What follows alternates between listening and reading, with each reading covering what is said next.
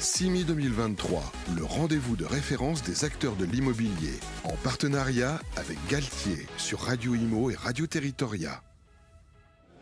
Bonjour à tous, bienvenue en direct du CIMI au Palais des Congrès. Je suis ravie de vous retrouver sur Radio Imo et Radio Territoria. Pour cette émission, euh, nous allons euh, débattre de la pollution des sols et l'évaluation des concessions automobiles avec l'expertise de Galtier Evaluation du groupe expertise Galtier. Euh, et j'accueille en plateau quatre femmes pour en discuter avec moi. Justement, Coralie Couvret, bonjour. Bonjour. Vous êtes directrice générale déléguée associée du pôle immobilier. Anne-Hélène Chevrel, bonjour. Bonjour. Vous êtes euh, responsable des expertises immobilières Ouest Associés. Euh, Marie-Pierre Loisel, bonjour. Bonjour. Vous êtes directrice euh, Galtier Expertise Environnement et Baya Riches, bonjour. Bonjour. Vous êtes directrice des études et recherches du pôle immobilier. Alors, c'est vrai qu'on parle beaucoup du dispositif ZAN, hein, de la zéro artificialisation nette des sols. L'espace, il faut le dire, est de plus en plus euh, contraint. Euh, le foncier se fait rare. Pour les agents économiques, hein, que ce soit euh, pour les promoteurs comme pour les pouvoirs publics, la solution passe donc par la construction de la ville sur la ville, hein, la surélévation par exemple. En clair, utiliser au maximum les surfaces qui sont déjà artificialisées. Alors forcément, euh, ça implique d'autres contraintes. Hein. Certaines de ces friches industrielles sont polluées euh, et nécessitent une dépollution souvent coûteuse avant euh, une remise sur le marché. Donc comment évaluer ces zones polluées? Quelles sont les spécificités de ces zones? Comment les traiter? Quel est le prix? Et puis, comment prendre en compte le cas particulier des concessions automobiles? C'est ce que nous allons voir ensemble. Alors, avant de commencer, Coralie, est-ce que vous pouvez présenter euh, Expertise Galtier à nos auditeurs ainsi que Galtier Valuation Alors, en quelques mots, le groupe Expertise Galtier va bientôt fêter ses 130 ans. Et oui, nous sommes une très belle femme et jeune femme, si je puis dire.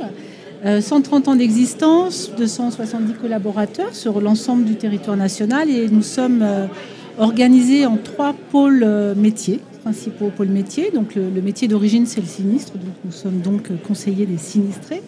Il y a aussi le pôle évaluation, évaluation, valeur d'assurance, entre autres. Et puis le troisième pôle dont je m'occupe, qui est le pôle immobilier, qui regroupe euh, en son sein donc un service études et recherche dirigé par Baya, une Galtier Evaluation, donc qui est une filiale qui est spécialisée dans l'expertise immobilière sur l'ensemble du territoire, euh, dont Anne-Hélène représente le territoire euh, nantais, breton, la région ouest. Pays de la Loire, Pays de la Loire. Euh, Normandie. Et puis nous avons une autre filiale qui est G2E, donc euh, Galtier Environnement, représentée par Marie-Pierre, donc tout ce qui est audit environnementaux. Et puis un troisième métier, si je puis dire, dans ce pôle, qui est l'audit technique. Donc à travers ce pôle, nous pouvons proposer à nos clients une offre globale sur un site existant, que pouvons-nous en faire, démolir, reconstruire, vérifier l'environnement, la pollution, l'air, le sol, euh, tous les audits techniques et réglementaires obligatoires et mieux valoriser euh, l'actif. Ah. Euh, Alors justement, vous parlez de vos clients. Quels sont les, profils de vos clients qui sont assez variés hein? Alors nos profils, nous avons tout type de clients. Notre ADN étant principalement sur des utilisateurs, groupes du CAC 40 ou groupes PME, PMI, sur l'ensemble du territoire mais également des investisseurs institutionnels, des collectivités, des établissements financiers. Donc nous avons tout type de, profils et nous répondons à tout type de demandes, qu'elles soient euh, réglementaires ou non réglementaires, lors de l'acquisition, lors de la vie du bâtiment, de son exploitation, lors, lors de la fin de l'exploitation, que faisons-nous du bâtiment Est-ce qu'il faut le revendre, le détruire, reconstruire dessus Est-ce qu'il y a un sinistre? Donc nous intervenons vraiment sur l'ensemble de la vie d'un actif et pour un exploitant également. Hmm. Alors j'ai évoqué un dispositif qui fait beaucoup parler de lui, le dispositif ZAN. Euh, c'est vrai que tout le monde est concerné. Euh, ce sont des règles qui ont, été durcies à propos de l'artificialisation, justement. Euh, qu'en est-il de la demande par rapport à cela? Marie-Pierre, peut-être Oui. Euh, eh bien effectivement, euh, avec la loi en fait, on, cherche, on va dire, à, reconstruire euh, sur des sols déjà artificialisés. on se heurte à beaucoup de problématiques, notamment en environnement. Parce que c'est quoi, du coup, des zones, pour, nos auditeurs, une zone artificialisée, ça peut être quoi? Qu'est-ce que ça peut être? Alors, ça peut être une, zone qui a, déjà, qui a déjà un passif, on va dire, potentiellement industriel, et c'est mm. vraiment sur ces zones-là où on a des problématiques environnementales. Donc les friches tout à fait, tout à fait. Les friches industrielles euh, qui sont intéressantes euh, parce que parce qu'on a souvent des, superficies qui sont intéressantes. mais multi-contraintes. Aujourd'hui, multi-contraintes en environnement, pourquoi? Parce que, alors, on, peut parler effectivement de la, problématique de pollution des sols, puisque en France, en fait, on a une méthodologie dictée par le ministère de l'Environnement qui nous impose d'évaluer en fait un état des sols par rapport à un usage. Mm. Alors, qui dit, qui dit alors, euh, changement d'usage, dit problématique de pollution et notamment de dépollution. Euh, avec des scénarios d'exposition qui peuvent être différents en fonction de la population qu'on accueille, euh, et forcément des coûts à la clé qui diffèrent aussi, et des contraintes, des contraintes de, gestion des, pollutions. Alors, la pollution des sols, euh, dans le cadre de la loi ZAD, c'est une problématique, c'est pas la seule. Bien sûr. parce qu'on a des problématiques aussi d'obtention en fait, de, permis de construire ou autre, ou même d'autorisation sur des sols anciennement industriels, mais avec des, des contraintes aujourd'hui qui sont plus liées, on va dire, à, des, à des aspects écologique euh, sur, euh, sur euh, des problématiques de protection des espèces, mm. sur des autorisations de défrichement parfois difficiles à avoir, avec, avec, des contraintes vraiment importantes. Est-ce que ça prend plus de temps au final? Ah, clairement. clairement. alors, on a des par rapport à nos, si on, a une vision un peu européenne, par rapport à nos, voisins européens, on a les mêmes contraintes hein, en environnement. Les directives sont européennes, donc la réglementation elle est globalement la même pour tout le monde. Euh, sauf qu'en fait, en France, on a, des processus, euh, juridiques, qui sont un peu différents. C'est-à-dire que quand on a passé le stade euh, d'instruction des, dossiers, des obtentions d'autorisation, que ce soit du, permis de construire, des révisions de PLU, des choses comme ça, nos voisins européens ont un avantage par, par rapport à nous, c'est que on considérer qu'il n'y a plus de risque de recours. Alors qu'en France, en fait, les risques de recours. Il y en a toujours. Il y en a toujours. Et aujourd'hui, on, voit, on travaille sur des projets où ça fait 2-3 ans qu'il n'y a rien qui bouge. Parce qu'en fait, c'est un peu le, on est un peu dans la quadrature du cercle et on se trouve confronté à des problématiques où même des investisseurs ne peuvent pas en fait acquérir le bien parce qu'en fait, il y a sans cesse des, contraintes qui viennent se mettre euh, en travers du projet et aujourd'hui, on n'arrive pas à avancer. Hum. comment, on fait euh, quand on a ce genre de, problème, euh, quand ça bloque totalement un, permis de construire, par exemple? Ben, Nous, nous accompagnons nos clients sur leurs propres projets en, les conseillant et, en attendant effectivement qu'ils aient les autorisations nécessaires pour, pour éventuellement continuer les audits ou faire des, projets d'évaluation. Hum. Mais on ne peut que faire qu'attendre que, les projets se, se débloquent et hum. les accompagner. Et donc parfois on peut attendre jusqu'à jusqu'à combien de temps ah, Alors c'est variable. Hein. Globalement quand même on, se rend compte qu'avoir un retard de, projet de, de, 1 à 2 ans, euh, ce n'est malheureusement pas rare. Hmm. Euh, c'est vrai qu'on a des, problématiques d'acquisition de foncier sur des problématiques environnementales et notamment de gestion des pollutions, avec euh, notamment bah, pour, retrouver qui va payer. C'est toujours la problématique. Alors quand vous parlez de pollution de ces friches, c'est quoi en fait euh, la pollution et comment on fait pour euh, bah, dépolluer ces friches? Alors bah, en pollution des sols, disons qu'on euh, a différents types, différents types de polluants. donc tout dépend du polluant qui est considéré. Qui sont classés. Hein, voilà, qui sont, qui sont des paramètres voilà, qu'on analyse. On peut parler d'hydrocarbures par exemple mm. ou de métaux. les techniques de dépollution sont différentes en fonction des polluants et en fonction des concentrations, mais surtout en fonction de l'usage c'est vraiment ce qui nous guide, c'est que va-t-on faire de ce terrain. Et ensuite, euh, une fois qu'on a effectivement identifié et bien cadré la pollution, euh, on fait ce qu'on appelle un plan de gestion, donc euh, on, entame des travaux qui peuvent être sur des méthodologies différentes, sur site, hors site ou autre, et qui permettent ensuite d'arriver à un projet compatible avec l'usage qu'on a considéré. Ça, j'imagine, pareil, ça prend du temps. Euh. Exactement. Alors, on a effectivement une administration en face qui instruit en plus des dossiers, donc c'est très suivi, euh, forcément. Euh, on est sur des budgets aussi parfois, parce qu'on est quand même dans, des choses où on a une phase étude et puis une phase chantier. Il peut arriver qu'on découvre des choses en phase chantier. Donc, des, des surcoûts de projets qui n'étaient pas forcément bien évalués au départ. et on peut aller sur des dépollutions simples de quelques dizaines de milliers d'euros jusqu'à plusieurs millions. Mmh. Et est-ce que des bonnes surprises, ça arrive aussi? Bien sûr. Heureusement. Un petit peu de quand même. Heureusement. Euh, alors Galtier Evaluation est également en pointe sur l'évaluation des concessions automobiles. Euh, alors Anne-Hélène, euh, est-ce que vous pouvez nous, nous, parler un petit peu de ce secteur qui est en pleine mutation hein? Oui, oui. Alors, il, faut bien, euh, il faut bien séparer en fait deux typologies euh, les concessions qui sont exploitées en interne par les, par les groupes et les concessions qui sont louées à des propriétaires externes et qui sont exploitées par des groupes de concessionnaires. Mm.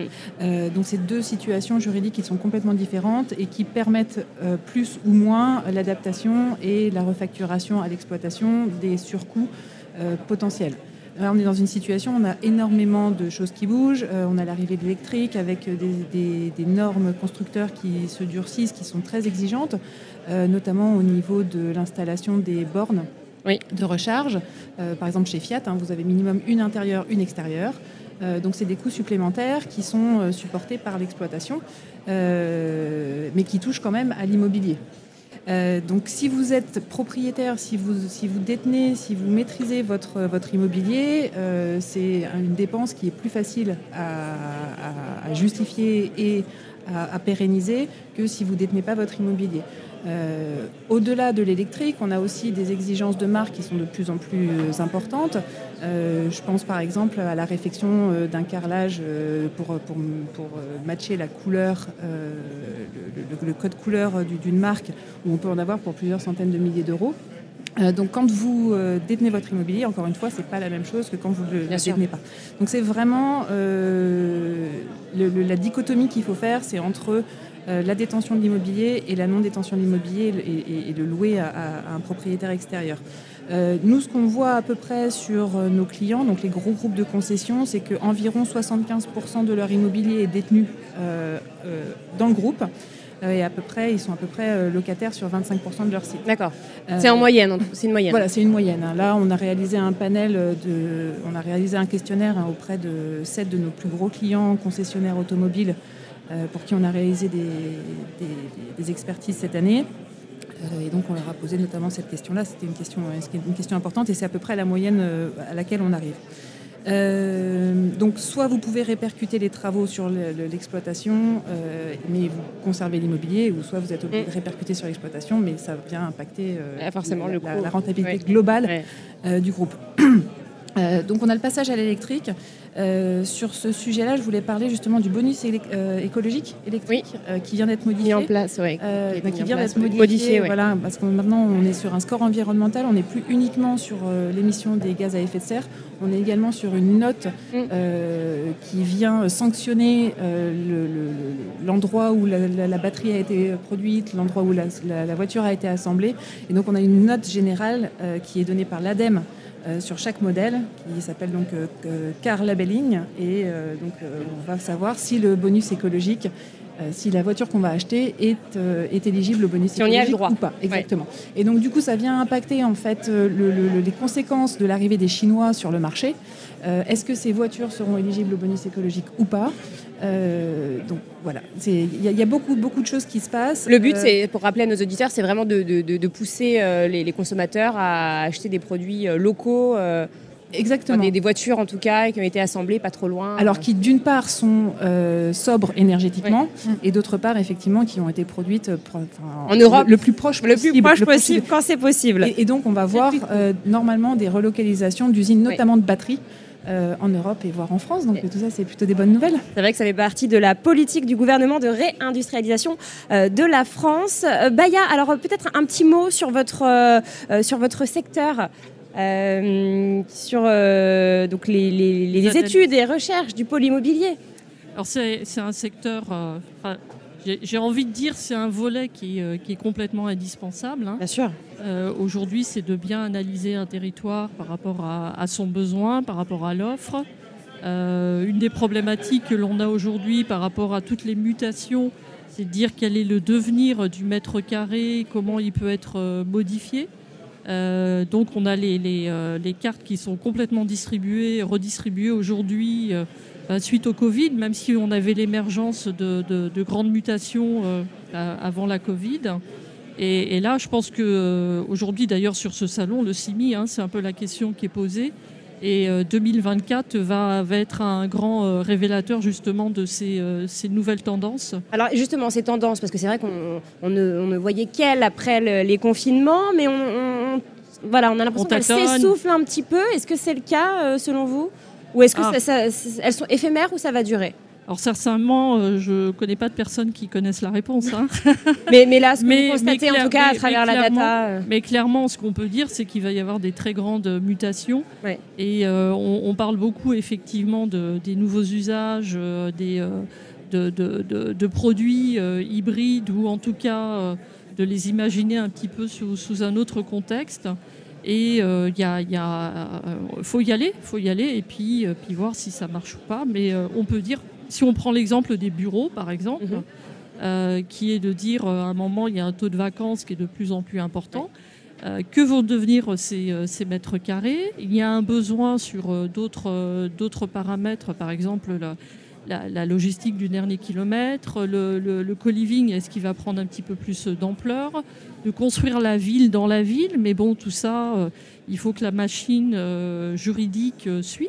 Des, idées, il y en a beaucoup. Mais, il faut que ce soit possible, parce que c'est vrai que certains bureaux vacances sont réversibles, d'autres un petit peu moins. Alors il y a cet aspect-là, tout à fait, hein, par rapport au bâti, mais il y a aussi la législation. Est-ce que ça le permet ou pas euh, Donc on a tous ces, paramètres qui sont très intéressants. Hein. C'est-à-dire aujourd'hui, il faut vraiment regarder ces différents aspects et avec le coût de l'argent qui a augmenté. Donc on est le levier, euh, il faut le créer.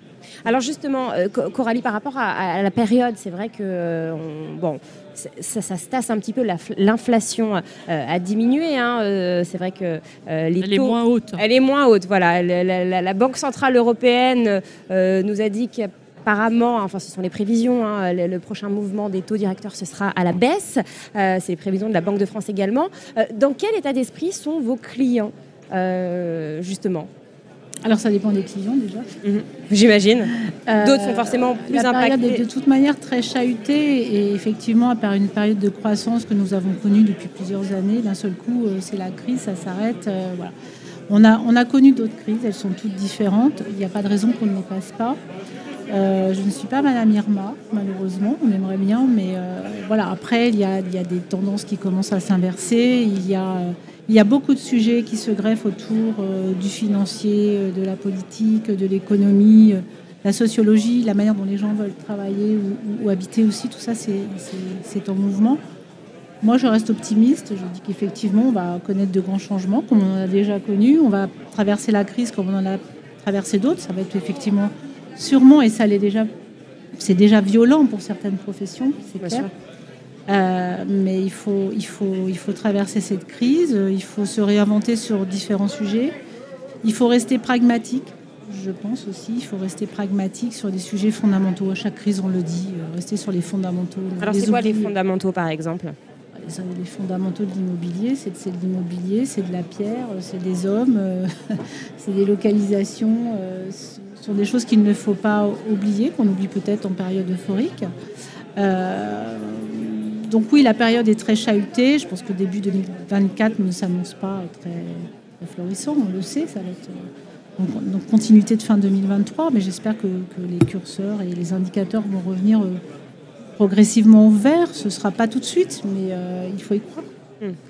Et, et, on est dans une industrie immobilière qui s'est déjà relevée de plusieurs crises, donc il n'y a pas de raison. Il faut se réinventer sur effectivement un certain nombre de sujets. Et puis aller sur les données non pas simplement financières mais extra-financières, mais en restant tout à fait pragmatique également. On parle beaucoup, euh, on parle beaucoup de SG, de RSE, d'ISR. Euh, il faut, c'est très bien, il faut y aller et on y est déjà et on a déjà des analyses qui sont faites euh, chez Galtier, mais il faut rester sur des choses pragmatiques aussi et tangibles hmm. et rester optimiste. Voilà, c'est euh, euh, le mot de la fin. Alors juste peut-être pour terminer, euh, Marie-Pierre et puis Anne-Hélène, les, projets, que ce soit donc pour tout ce qui est construction de la ville sur la ville, les friches, les, grands projets pour le groupe en 2024. Les... Disons qu'on va continuer à accompagner nos clients au quotidien sur, sur, leur recherche à la fois, enfin sur leur projet et leur recherche de foncier et, et la faisabilité de leur projet. Euh, continuer, euh, je dirais, chez Expertise Galtier dans nos, dans nos certifications métiers hein, qui sont importantes, hein. mm. autant chez GV euh, sur, sur, sur l'ISO 9001 et, et, en environnement sur, sur la certification en cité sol pollué, parce qu'on a, on a des métiers maintenant qui, qui deviennent certifiés, donc où on qualifie en fait hein, les bureaux d'études. et je pense que c'est important puisqu'on est là, comme Coralie le rappelait, depuis, depuis presque 130 ans maintenant, donc on accompagne nos clients et, et c'est ce qui nous fait avancer aussi. Hmm. Anne-Hélène Oui, oui, euh, je, ne pense pas mieux, hein, pas mieux à dire. on, va, on va continuer à, accompagner nos clients. Euh, et puis, comme dit Coralie, dans cette, dans cette période un petit peu trouble, un petit peu chahutée, mais euh, c'est vrai qu'on a des experts qui ont déjà vécu des crises. et, le, vent tourne, donc c'est des cycles, hein, l'immobilier. Ce sont des cycles longs. Voilà. Eh bien, merci infiniment, mesdames, en tout cas, euh, pour cette émission. On reste connecté sur Radio Imo et Radio Territoria. À très vite. Merci beaucoup. Merci. CIMI 2023, le rendez-vous de référence des acteurs de l'immobilier, en partenariat avec Galtier sur Radio Imo et Radio Territoria.